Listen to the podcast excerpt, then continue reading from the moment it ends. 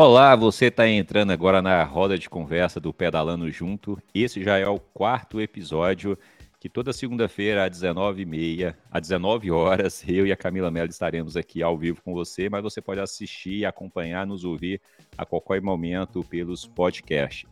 Esse episódio também é patrocinado pela Roupas para Ciclismo e a Conecta Cycle. Comigo, como eu já disse, está aqui a Camila Mello. Tudo bem, Camila?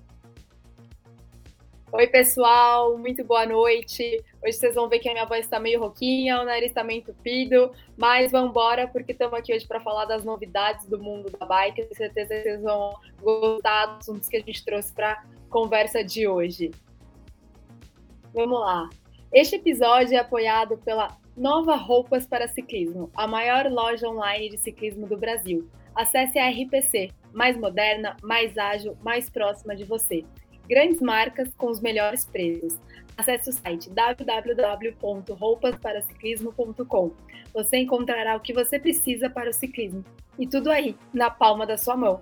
Você pode usar o cupom de desconto Pedalando Junto para 10%. Vamos juntos nessa trilha. Camila, vamos para as notícias, repercutir um pouco as notícias e conversar sobre isso. E vocês que estão conosco, podem também participar dessa conversa, dessa roda de conversa, emitindo as suas opiniões. A gente não quer só dar notícia aqui, não. A gente quer bater um papo, o que, que isso representa.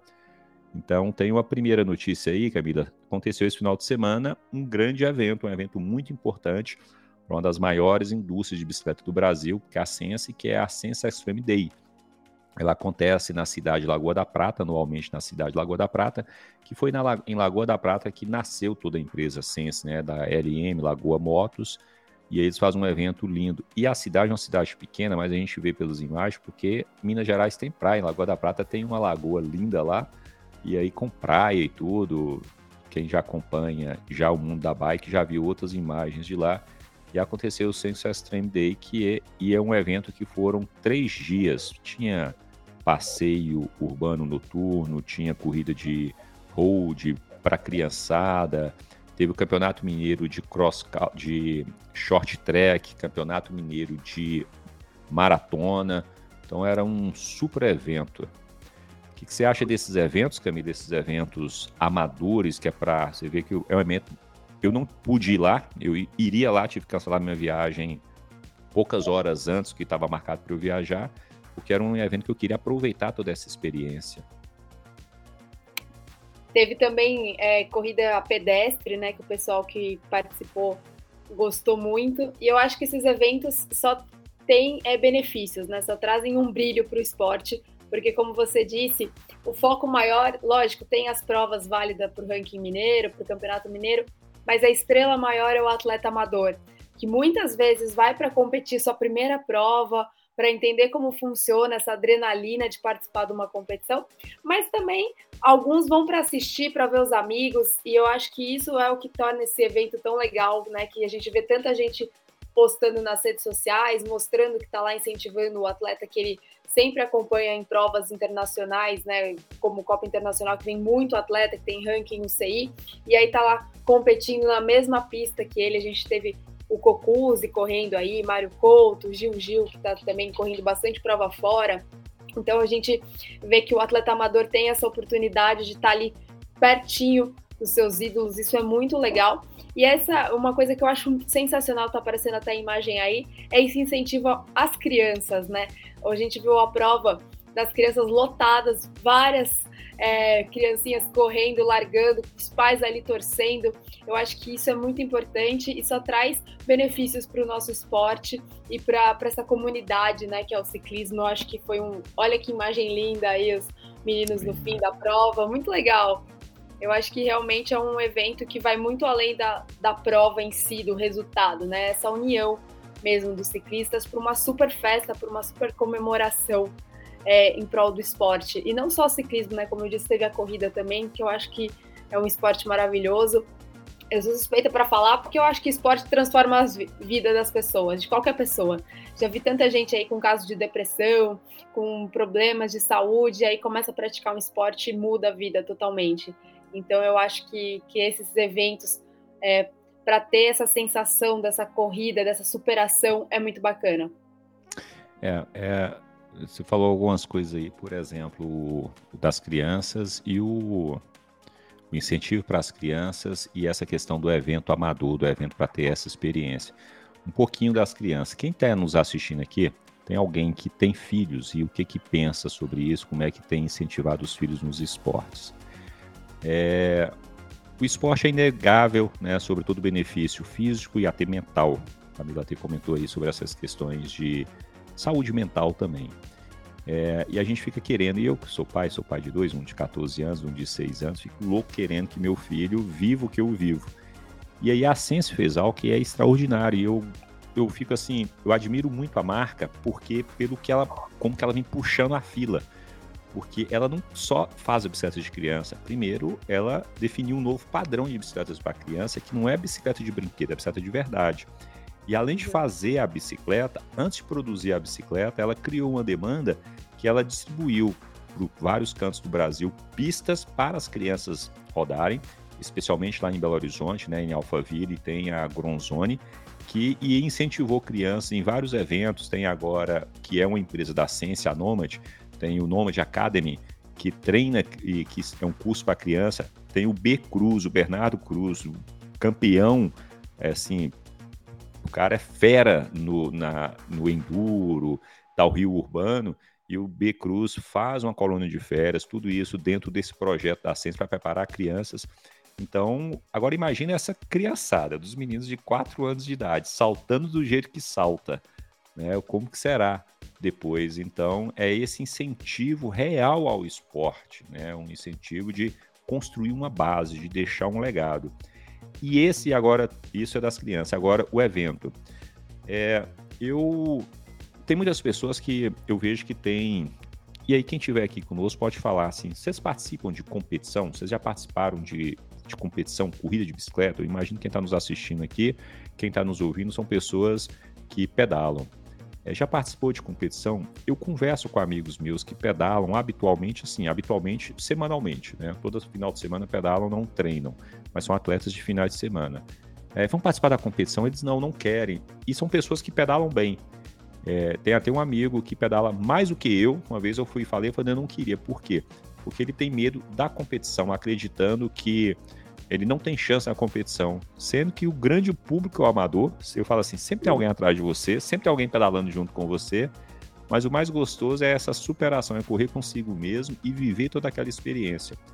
E quando eu vi as imagens do Sensei Extreme Day, vocês não imaginam o tanto que eu me arrependi de não ter ido. Eu não me arrependi mesmo porque eu tinha coisa muito importante, eu fiz coisas muito importantes aqui mas de, de, ter perdido essa vivência de tudo que eles fizeram lá, né? Três dias de evento, e o evento assim, um dia inteirinho, todo, durante o dia inteiro tinha algum evento, e essa, eu estou mostrando algumas imagens, quem estiver nos assistindo no YouTube está vendo essas imagens, quem estiver no podcast, nos ouvindo no podcast, dê uma olhadinha nas imagens, eu estou aqui no próprio Instagram da Sense, então viver esse momento aqui eu acho que vale nos mesmo não correndo, mas também traz essa saúde mental até porque tem toda essa questão social e tudo mais.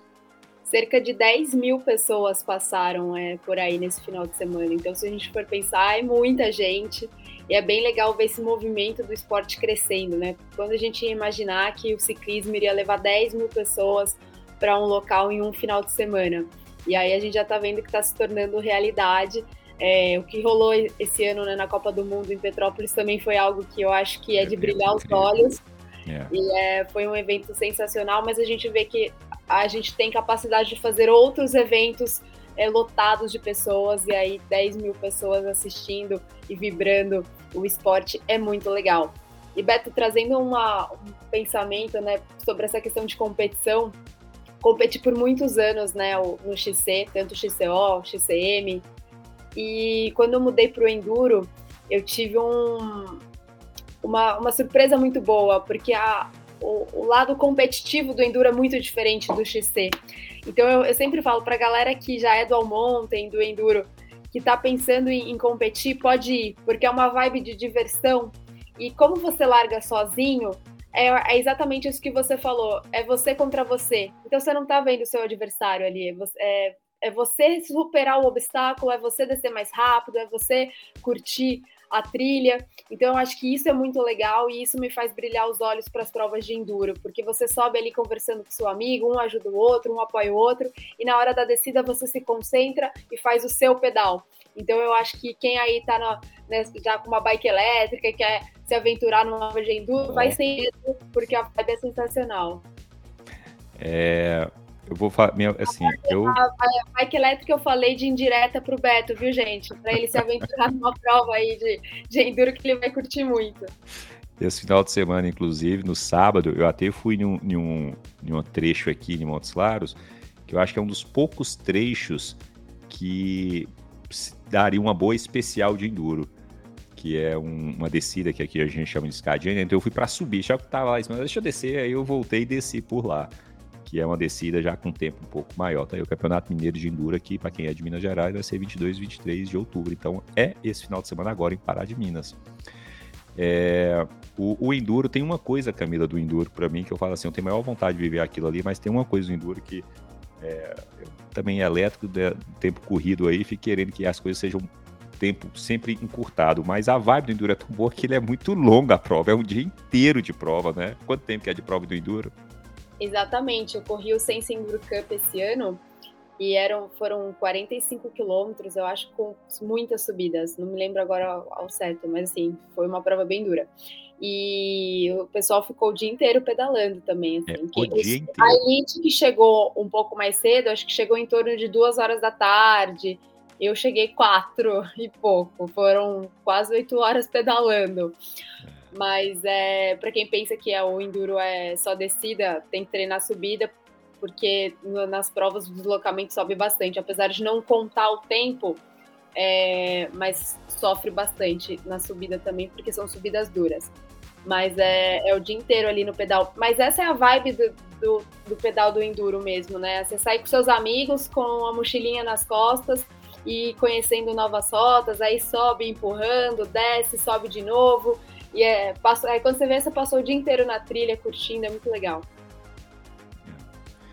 Bem, deixa eu dar um oi aqui para quem está nos acompanhando. Ó, a Flávia Leal passou por aqui.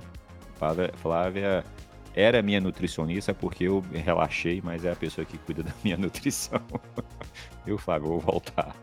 É o Eduardo falando aqui ó, da época do Vanderlei Magalhães, da equipe Calói, vocês lembram? Tem alguns nomes que para mim escapam, mas eu acompanhava muito o ciclismo nessa época. A propósito, tem uma, tem uma matéria, uma das últimas matérias do canal do site Pedalando Junto, né? É uma lenda. Então, dessa época do Vanderlei, a Camila colocou lá que é o Márcio Ravelli, né, Camila? Tá lá no site www.pedalandojunto.com.br.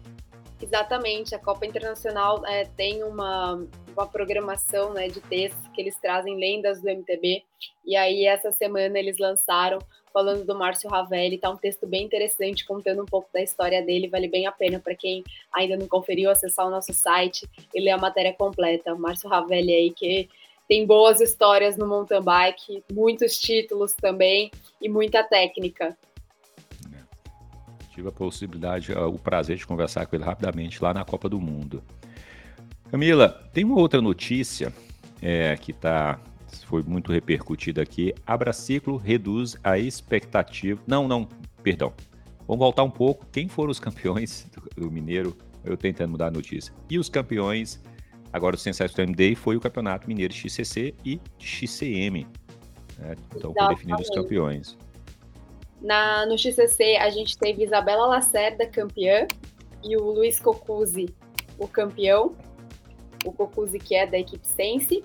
E no, no domingo, né, na, na, maratona, na prova completa, na Elite, o Lucas Kaufmann foi o mais rápido e a Isabela Lacerda também levou no feminino. Então, aí um final de semana para disputar o título do Campeonato Mineiro de XCC e XCM. Ah, já que falou como tem um outro que não vamos repercutir daqui a pouquinho do que aconteceu no Gran Fundo Nova York, guarda o nome, guarda o que Isabela Lacerda está falando, como que ela voltou e voltou bem. É importante a gente. Eu acho que vai, faz, vai fazer o um link, né, Camila, do que nós vamos falar já já da história do Gran Fundo Nova York. Exatamente. Mais uma participação aqui, ó, um pouquinho sobre a, a vida de Camila. Desde cedo, o William, pai dela, né, sempre apoiou a Camila a praticar esportes também, motocross, prova de tambor de cavalo. Ó, não sabia que era que é o Amazonas, não. MTB, e sempre foi muito bom para a vida de Camila. Além de tudo, ainda aumentou muito a nossa relação.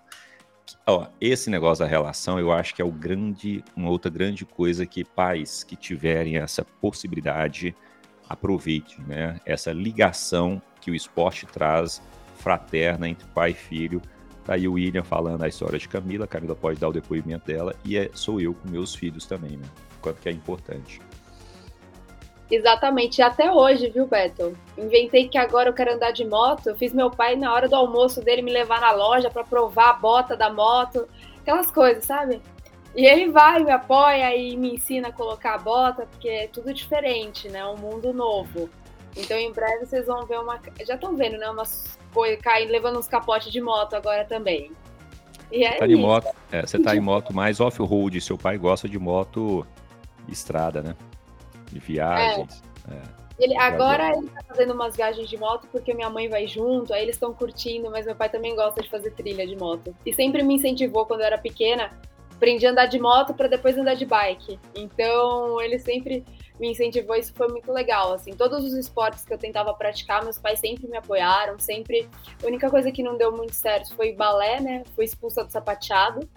O cara chegou para minha mãe e falou assim: "Mãe, ela é muito agitada, ela precisa fazer algo mais assim explosivo. Aí minha mãe entendeu que talvez dança não fosse para mim e aceitou que eu ia ser ciclista e aí o mundo do mountain bike foi um caminho Sorte sem volta. sua, tá vendo?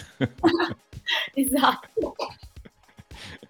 Ô Camila, e sobre ciclismo, tem a notícia da Braciclo, né? Tá reduzindo a expectativa de produção de bicicletas. Eu acho que essa notícia que tem importância para nós que somos ciclistas, né, não somos do mercado, para nós somos ciclistas, é que ele vai continuar tendo muitos ciclistas. Aumentou muito na pandemia, mas eu acredito que isso tem muito a ver com a, com a quantidade de pessoas que voltaram para o esporte de preferência, que fizeram ciclismo pela opção que tinha na pandemia, e agora estão vendendo as suas bicicletas usadas. Eu acho que é por isso que eles abaixaram, eles não fizeram esta conta, a quantidade de bicicletas usadas que seriam negociadas. Porque eu acredito que ainda o ciclismo ele vai continuar numa tendência muito grande, até porque é, aí eu já dentro do mercado de bicicleta eu sei o, o aumento das, do, da procura de bicicletas de alto valor agregado é, foi grande, porque são as pessoas que os que vingaram, os que continuam pedalando, agora está trocando, reinvestindo nas bicicletas. E aqueles iniciantes que não vingaram estão vendendo aquelas bicicletas mais simples para pegar para aqueles outros iniciantes. Agora compram bicicletas com custo menor e aí reduziu. Eu acredito, isso é só um achismo meu de observar e estar tá um pouco no mercado. Eu acredito que é isso, que o reduzir a expectativa de produção não diz muito que o ciclismo não vingou, não. Pelo contrário, eu acho que ainda está muito maior do que antes antes pandemia.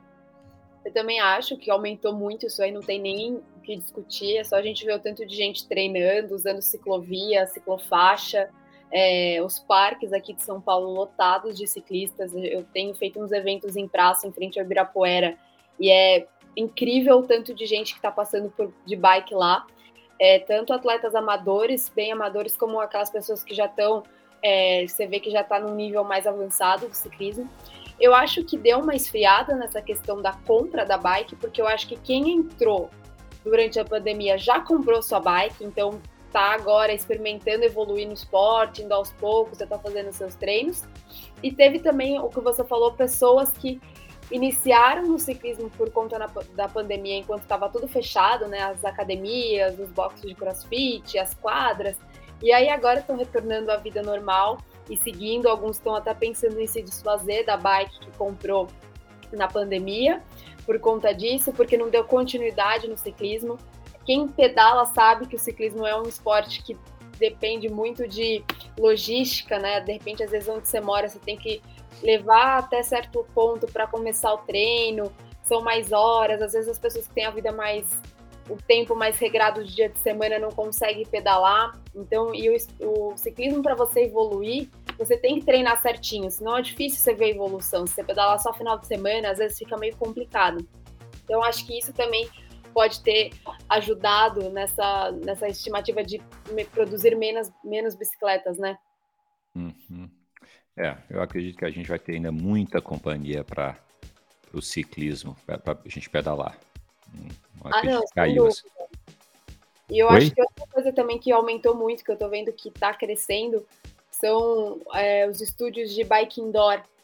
É, muita gente tem feito esse, esse tipo de treinamento justamente porque não consegue pegar a bike e pedalar na rua durante a semana, então ele acaba fazendo esse treinamento de bike indoor durante a semana para conseguir pedalar nas trilhas, né, no, ou mesmo na, na, estrada durante o final de semana. Então acho que, que isso também é, foi um aumento que teve consequência do crescimento do ciclismo na pandemia e a gente vai ver muitos frutos disso. E eu acho que daqui a pouco as pessoas que com, compraram a bike na pandemia e, realmente estão é, treinando, estão gostando do esporte, daqui a pouco vão pensar em trocar, em melhorar a bike, em melhorar equipamento.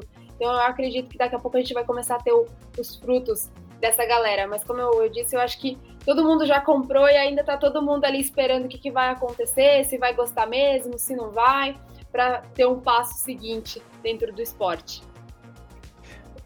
Depois fazer um, um um podcast, ou, ou, pelo menos introduzir aqui no podcast, que a gente vai conversar com pessoas é, do mundo da bike também, é, sobre se perguntar, né? Qual é a bicicleta que a pessoa tem?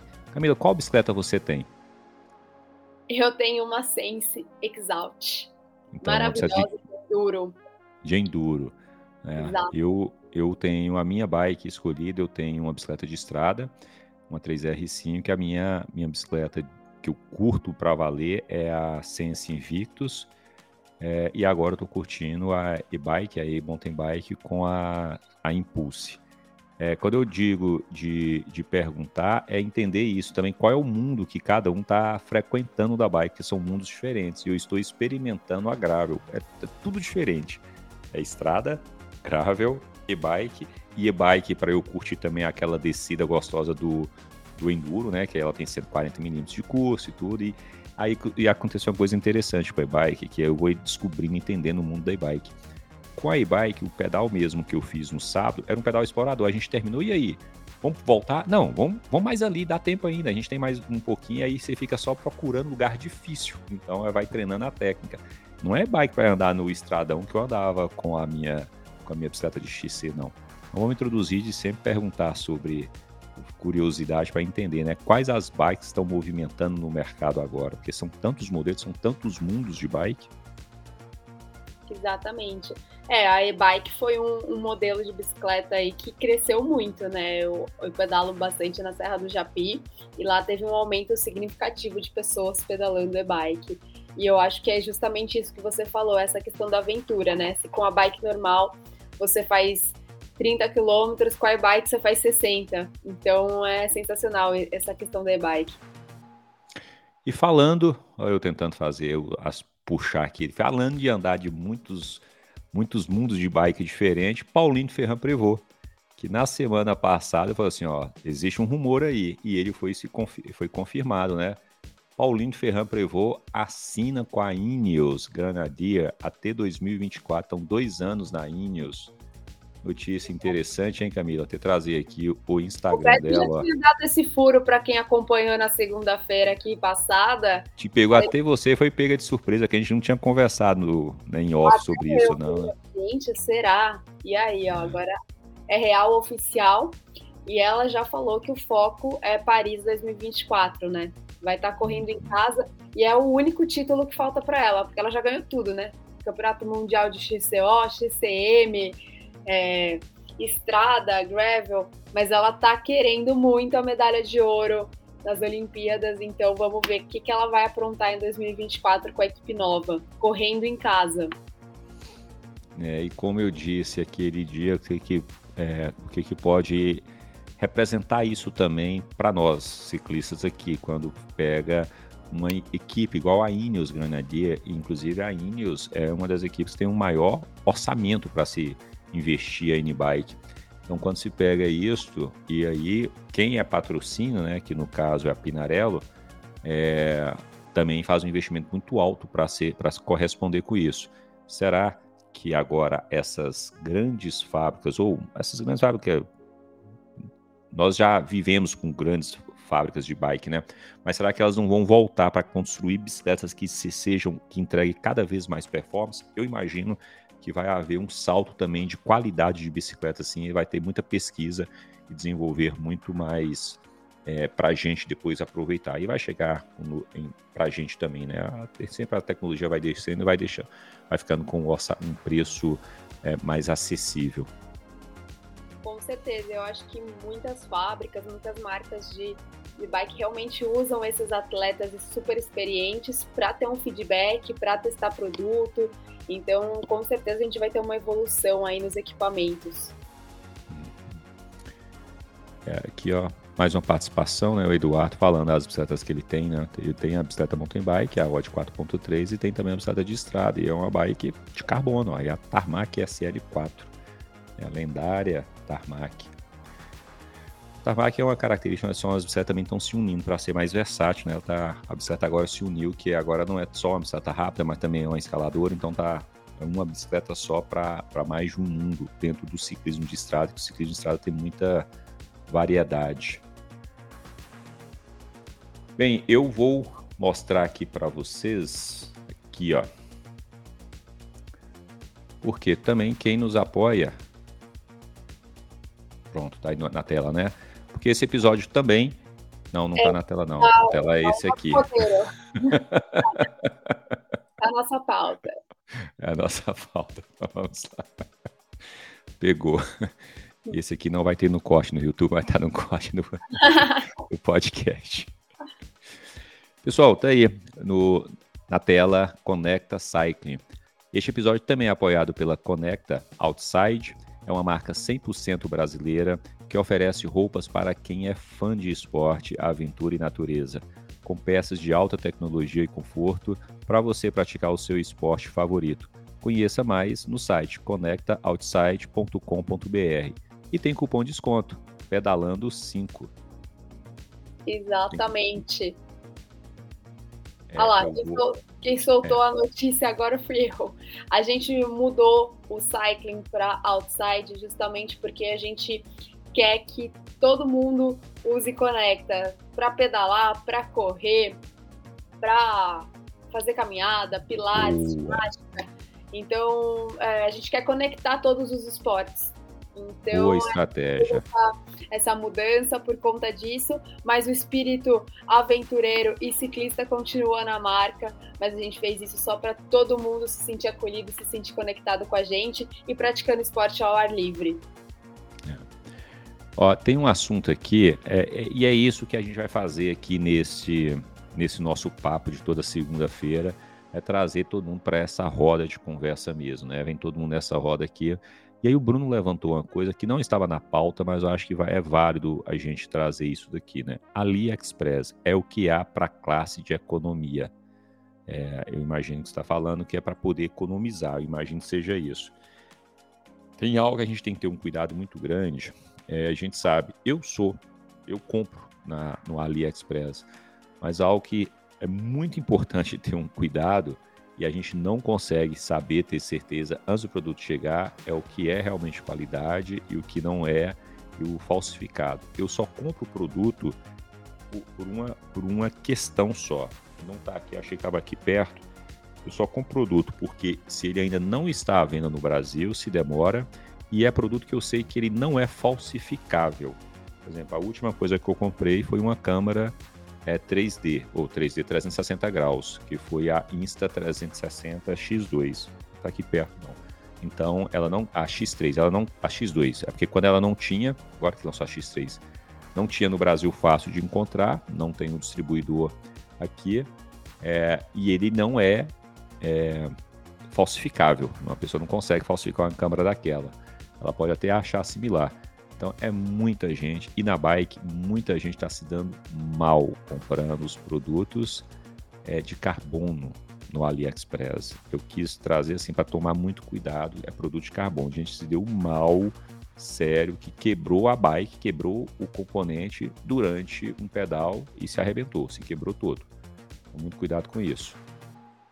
É, guidão, canote, também tem que ter muita atenção porque são uhum. equipamentos aí que, podem fazer uma queda bem, bem feia. Boa noite para quem está aqui conosco chegando também, Marcelo Santos. Pessoal, eu vou trazer uma notícia que é bem complicada, ao Adriano também de Vitória da Conquista. Vou trazer uma notícia aqui, né, Camila, que era até melhor a gente até fugir de uma polêmica dessa, não ter que emitir uma opinião. Eu, em cima da hora, falei, Camila, vamos conversar sobre esse assunto, que é bem polêmico. Eu falei, ó, pega o nome da Isabela Lacerda. É, a Isabela Lacerda teve, ela foi afastada. Eu não consigo dizer o caso dela, o que, que aconteceu, mas o caso dela é mais simples do que é, o grande problema do doping. É uma outra coisa que aconteceu com ela, não é tão é, problemático ou, ou, enfim, grave quanto ao doping, mas ela foi afastada de competições e volta agora com bons resultados, completamente limpa, né? Faz todos os exames, todo completamente limpa, volta ao, ao, a bons resultados, mesmo com toda a dificuldade do dia a dia dela. Ou seja, ela cumpriu a pena e voltou para competir. Por que eu trago isso? Porque, pela regra da UCI, quando o atleta é afastado por doping e paga a pena, ele pode voltar a competir profissionalmente. E fazendo e linkar também com outra notícia dessas provas amadoras que entregam experiência, existem algumas provas que elas só são amadoras, ela não vale ponto para nada, não vale ponto para nenhuma federação, muito, então, portanto, não para a confederação, portanto, não vale ponto para a UCI, que são esses granfondos. Inclusive, eu acredito, Camila, que esses granfondos serão é, a, assim fazer ressurgir o ciclismo de estrada, né? porque são provas, como a gente falava da Sense Extreme Day, são provas que entregam uma boa experiência. Então, são muitos amadores que se inscrevem nessas provas, a prova amadora. Então, muitas pessoas se inscrevem porque toda a experiência oferecida para os atletas, elas são, elas são, é, são, é uma experiência incrível. Eu não corri um Letap, mas eu assisti o Letap de 2020 lá em Campos Jordão, fiquei encantado com aquilo ali. E era plena pandemia, foi assim, uma coisa maluca o que eu vi do Letap. E, e tem, teve aconteceu agora o Gran Fondo Nova York, né, lá em Bento Gonçalves, lá nas, é, nas Serras Gaúchas, eu acredito que é assim. Então, a prova de experiência, foram mais de 800, é, o Serra Gaúcho, mais de 800 ciclistas. E o vencedor declarado oficial do Gran Fondo Nova York foi o Alex Ferreira de Melo, né, da Maxtel Cycling Team, que fez a prova de 143 quilômetros em 4 horas e 4 minutos. Baita de um resultado e era um percurso bem desafiador, afinal, foi das Serras Gaúchas, né, tinha muita altimetria.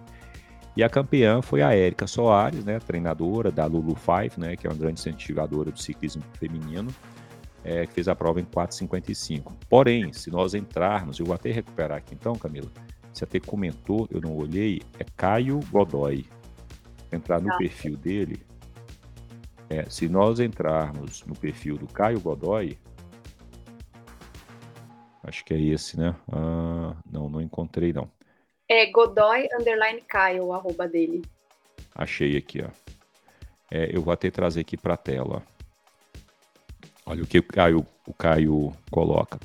Realmente vivemos um mundo estranho, onde em um esporte com todas as dificuldades que temos no ciclismo por diversos fatores, os atletas que são astro do espetáculo sempre ficam em segundo plano. E nas várias oportunidades que os próprios atletas têm de fazer a diferença e mostrar a sua força, corre exatamente é, o contrário. Ocorre exatamente o contrário.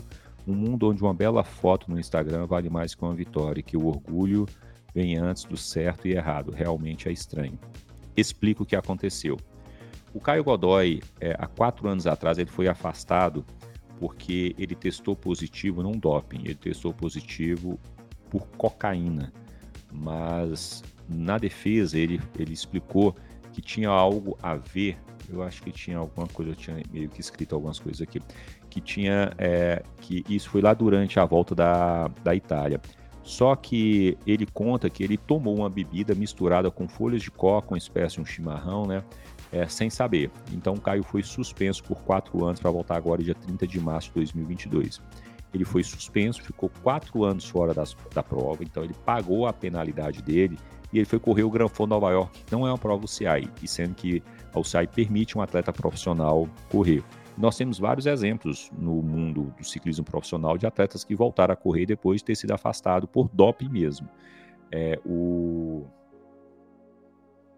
Valverde, Valverde é um desses. Então tem atletas que atualmente estão correndo.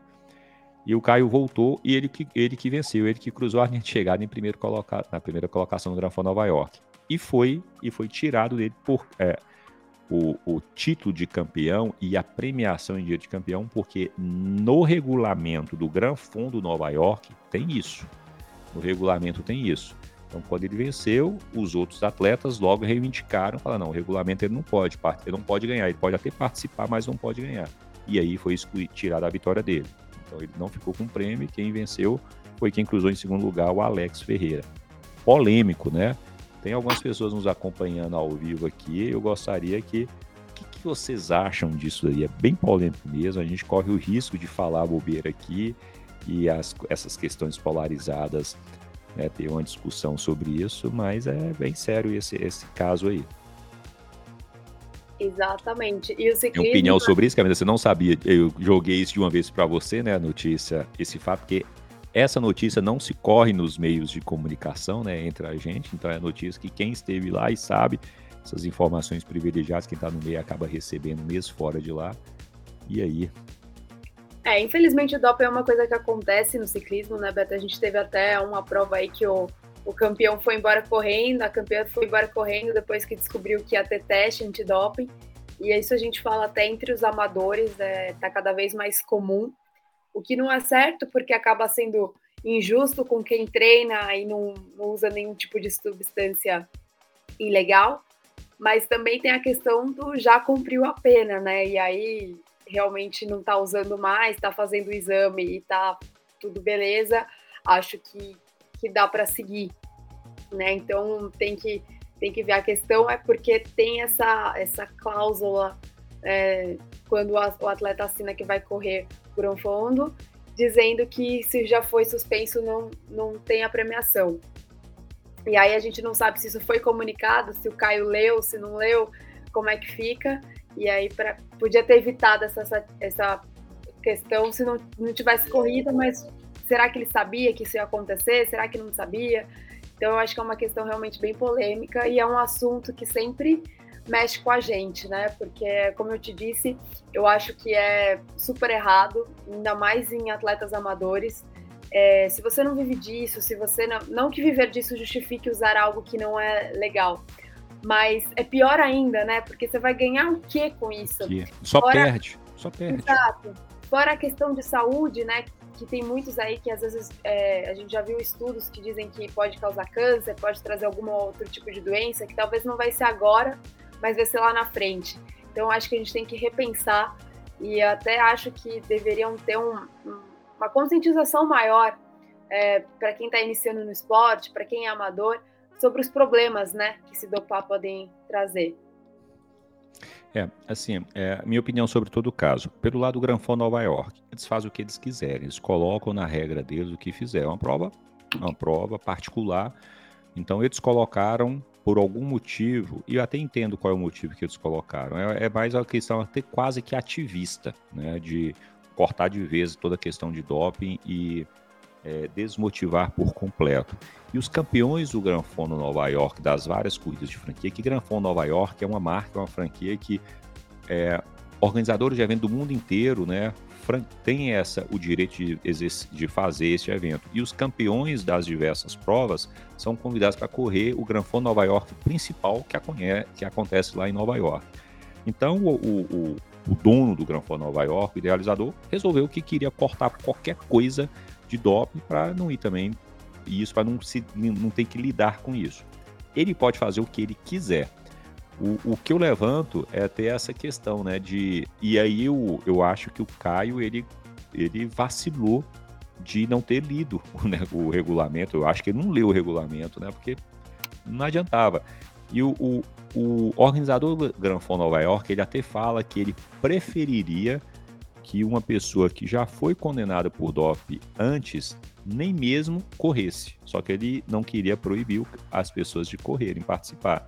Mas ele preferiria que nem mesmo corresse. Bem, a pessoa se inscreveu, mas não deveria disputar a, a, a prova lá. Tem até uma coisa, né? Que eu corri um, eu já corri um, uma competição que eu fui proibido de disputar o pódio e proibido de de concorrer à premiação em dinheiro. Não tem nada a ver com DOP, não, viu, gente? Aí o Brasil Ride. o Brasil Ride, eu, eu, eu fui competir infringindo uma regra. Então eles falam assim, você pode até participar do evento, mas você não concorre a pódio. Fala, ah, que pena, eu até ia disputar esse pódio lá. Como se fizesse alguma diferença eu disputar o pódio para mim. Colocar aqui eu sem nenhuma chance. Então, esse é o fato. É, e aí eu concordo plenamente com você, Camila, nesse fato, né? Por que se dopar? Não que justifica nada, mas os atletas profissionais, eles acabam sofrendo uma cobrança muito grande. E a Camila, você, Camila, trouxe uma coisa muito interessante no nosso podcast, no nosso, nosso papo anterior, sobre o efeito Avancino, o que, que ele trouxe, inclusive, de mostrar para as equipes a quantidade de o que, que precisava de dar de apoio ao ciclista e entre esse apoio até mesmo psicólogos, né, se cuidar disso. E esses atletas profissionais eles recebem uma pressão tão grande eles acabam caindo, cometendo esse, esse erro né, de se dopar, porque eles têm que entregar resultados, senão eles perdem o emprego, né, eles perdem um contrato por você não entregar o resultado. Então é mais essa pressão agora quando você pega assim, e um amador né, fazer, faz isso para quê? A gente sabe, inclusive, os, burlando as regras até para ganhar com. E, e, é, é, engraçado, eu vivendo no mundo da elétrica agora, eu fico vendo as várias burlando as coisas para ganhar com de elétrica com bicicletas que são chipadas, né, que não tem limite de velocidade. Então é muito doido isso. Agora, é, isso é a regra do Gran Fondo Nova York. Nós só não podemos confundir, na minha opinião, aí eu tenho, vou emitir minha opinião também sobre o caso, que eu acho que um atleta, se ele pagou a pena, desde que o evento permita, ele, ele, ou pelo menos ele deveria ter as portas abertas. O Granfão Nova York fechou a porta. Mas eu acredito que quem pagou a pena deveria sim ter as portas abertas. Mas o Granfão Nova York faz o que quiser. A prova é dele, é particular. Né? Mas eu acho que ele merece ter as portas abertas. Né? E olha o que, que a Isabela, que foi afastada não por doping, eu não sei dizer muito bem o que, que aconteceu com ela. Mas tem, tem alguma coisa a ver, está dentro desse espectro de doping, mas não foi necessariamente que ela foi pega como topada é, mas mereceu a pena, cumpriu a pena e está performando bem. E o Caio voltou, performou bem. Ah, Isabel, ô Camila, e o Caio, ele, antes de correr essa prova, ele começou a correr agora triatlo. E ele está com ótimos resultados no triatlo, no Iron B, tanto 70, no 7.3, que é o meu triatlo, quanto o, o full, né, o Iron mesmo. Tem pessoas que me tiram a opinião aqui, ó, deixa eu entender aqui, ó. Vamos ver se é opinião sobre o assunto aqui é o Aberdal, né? Não entrando na discussão sobre se poderia ter essa condição na prova ou não, se o regulamento consta essa proibição, tem que ser levada à risca. Exatamente. Exatamente. Pode colocar no regulamento. Né? Um outro aqui, outra outra participação. Eu não sou muito fã de nada de. Ah, não, isso aqui. Vamos voltar já já a isso aqui. Acho que as regras valem para todos. Se está no regulamento, tem que ser cumprido. Concordo. Então nós concordamos nisso, né? Apesar de que nós temos que tentar banir o máximo a questão de doping, tudo, é, dar exemplos, mas, enfim, ele foi penal, ele foi, cumpriu a pena e, e, e ele tem que respeitar o regulamento da prova que ele se inscreveu. É, é até uma coisa que a gente fala entre atletas profissionais, né? A importância de ler o regulamento para saber onde é, é permitido apoio, saber onde é o que, que é permitido, o que não é horário de largada.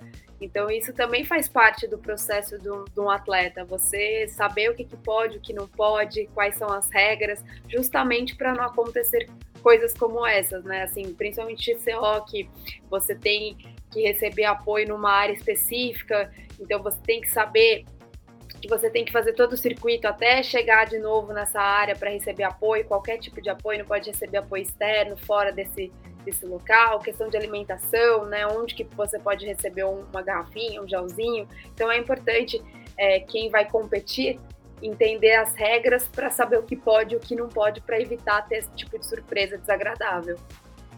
É.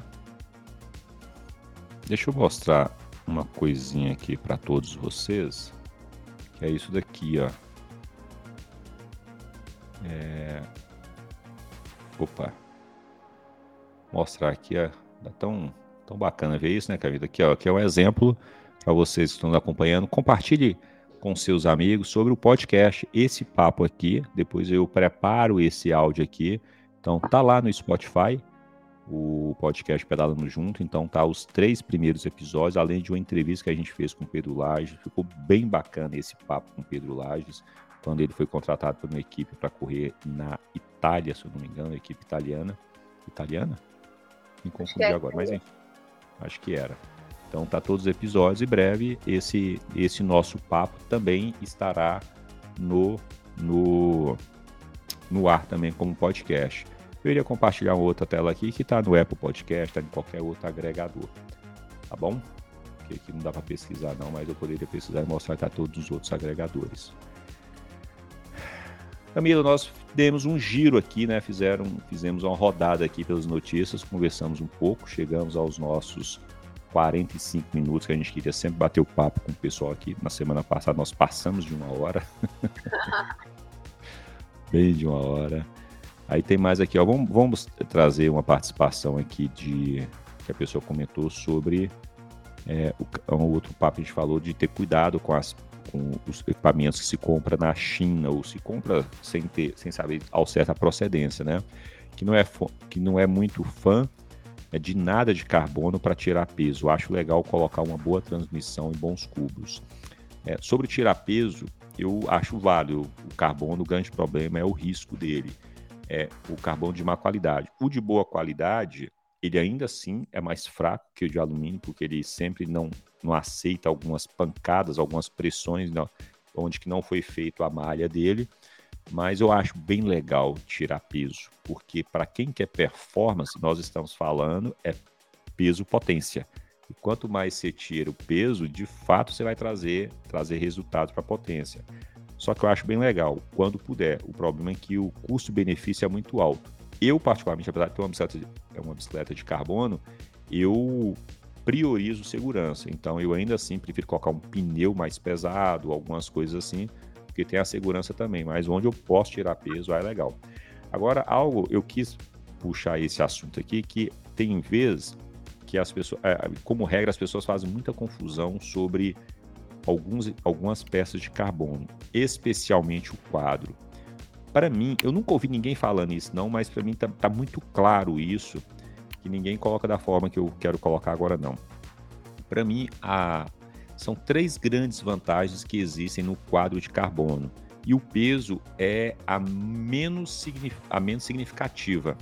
Para mim, o quadro carbono traz uma vantagem que nós ciclistas aproveitamos, não sabemos é, e não percebemos que a gente aproveita, que é a qualidade da construção do projeto da bicicleta. Porque o quadro de carbono, o engenheiro que vai fazer a bicicleta faz do jeito que ele quiser. Enquanto o de alumínio tem, li, tem limitações por devido ao alumínio não ser tão maleável, não dá para tem algumas limitações na construção. O carbono o cara faz do jeito que quiser o engenheiro. Então nos entrega bicicletas mais bem é, desenvolvidas quanto à geometria. Então a gente anda com a bicicleta, gosta dela, ela é mais rápida sem saber desse detalhe, porque não é tão claro para a gente. Para mim essa é a maior vantagem.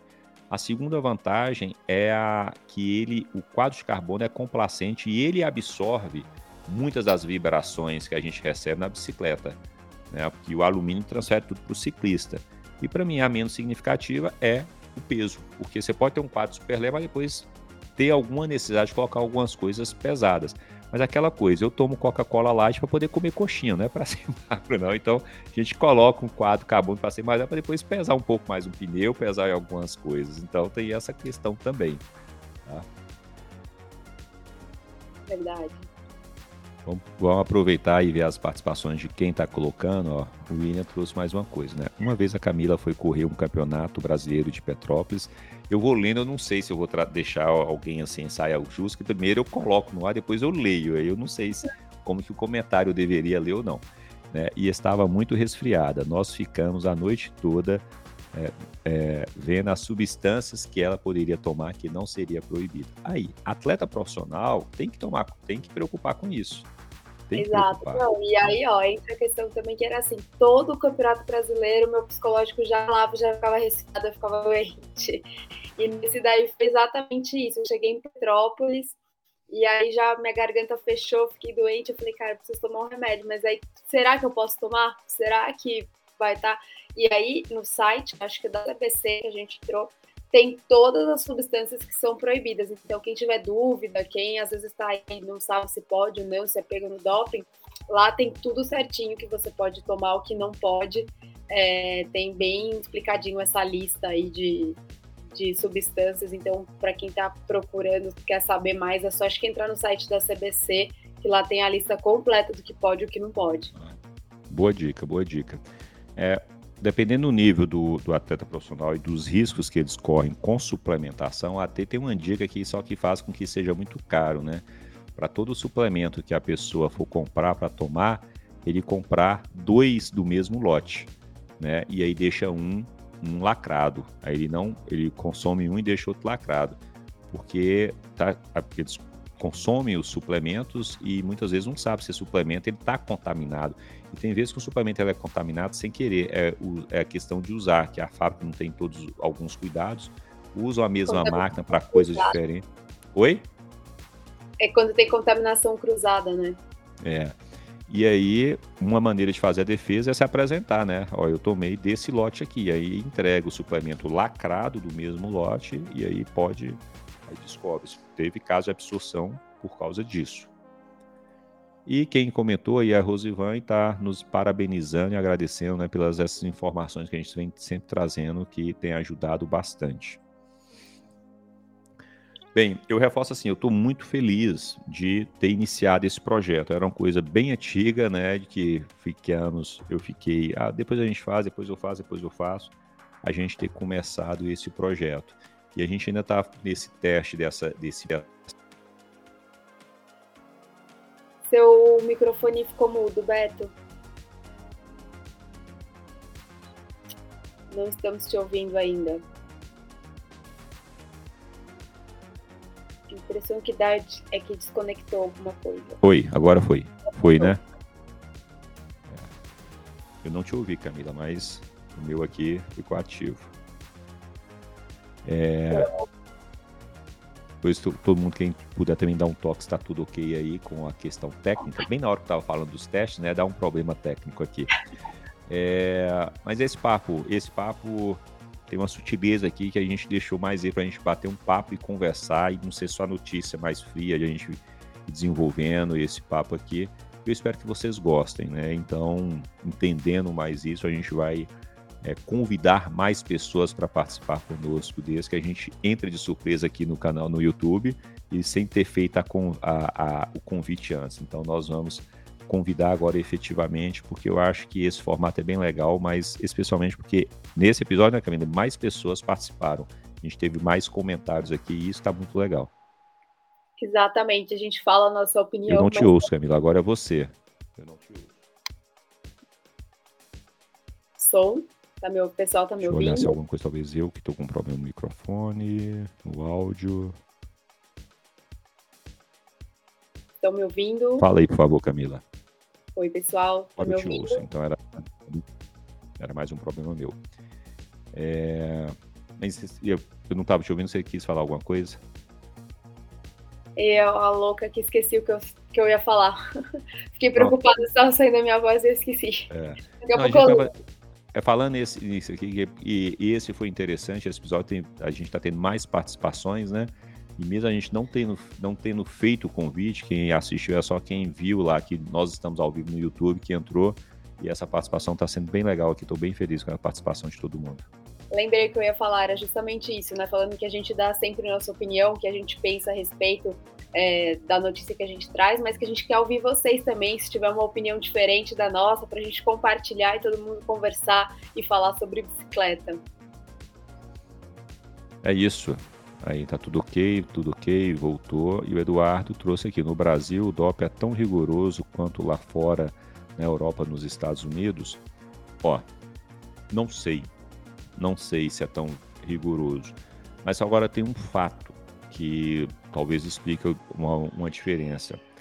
O doping sempre é o organizador da prova que tem que contratar o, o antidoping, exceto quando são competições é, igual o Campeonato Brasileiro. Inclusive, vai sair breve o resultado do que aconteceu lá no Letap até do Campeonato Brasileiro. Aqui no Campeonato Brasileiro, que também a ABCD teve lá, então os resultados vão sair breve, breve. Vamos ver o que, que aconteceu. É, só que são nessas provas amadoras, quem tem que contratar sempre é o organizador. E é um exame caro. Né? O exame é caro, tem que ser profissionais, são profissionais específicos, até para ter lisura nisso, né, para ter independência. Então vem, tem que vir pessoas de outras cidades, completamente independentes, tem todo o processo, são várias pessoas envolvidas para garantir nesse processo, né, que não haja nenhuma fraude. Então é muito caro. E infelizmente isso faz com que não sejam em tantos eventos que tenha o exame antidoping. Foi um ganho incrível o Letap ter feito o antidoping, ter levado o antidoping para lá.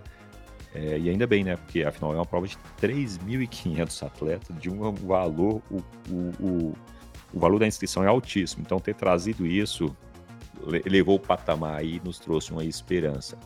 Mas aí, se é igual aos Estados Unidos, eu não sei, né? Porque tem toda essa questão de custo e a gente sabe que as provas do Brasil têm muita dificuldade de conseguir patrocínio, porque aqui no Brasil, a gente falando de prova, fazendo a ligação, tudo nós conversamos nesse podcast, é, os eventos Helena são muito sustentados, apesar de ser um evento que está cheio de consumidores de tudo quanto é produto, ele é muito bancado somente pela quase que só pela indústria da bike, né? E não consegue, né? Não tem orçamento para financiar tanto todos esses eventos. Né? Agora que começaram alguns organizadores a alcançarem alguns outras, algumas outras marcas para aí sim ter mais dinheiro para oferecer melhor. A gente não tem que achar ruim quando a pessoa tem muito patrocinador, que não é feio para mim a pessoa ganhar muito dinheiro, você está fazendo um grande, está agregando valor, mas também os organizadores ele têm essa responsabilidade, pega parte desse dinheiro e devolve de alguma forma para o evento, e um desses daí, ó, o Letap, colocou um antidoping numa prova amadora. Ninguém estava concorrendo ponto a nada, né?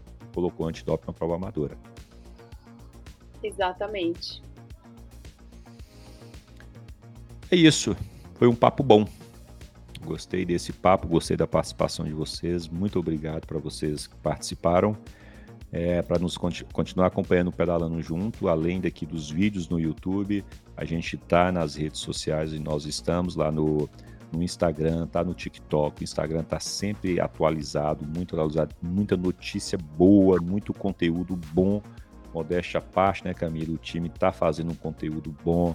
Tá a Camila desenvolvendo conteúdo, coordenando social media, tá o Lucas desenvolvendo boas coisas lá, algumas pautas, tá o site www.pedalando pedalandojunto.com.br com muito conteúdo bom. Então, convido para vocês visitarem os, no os nossos outros canais.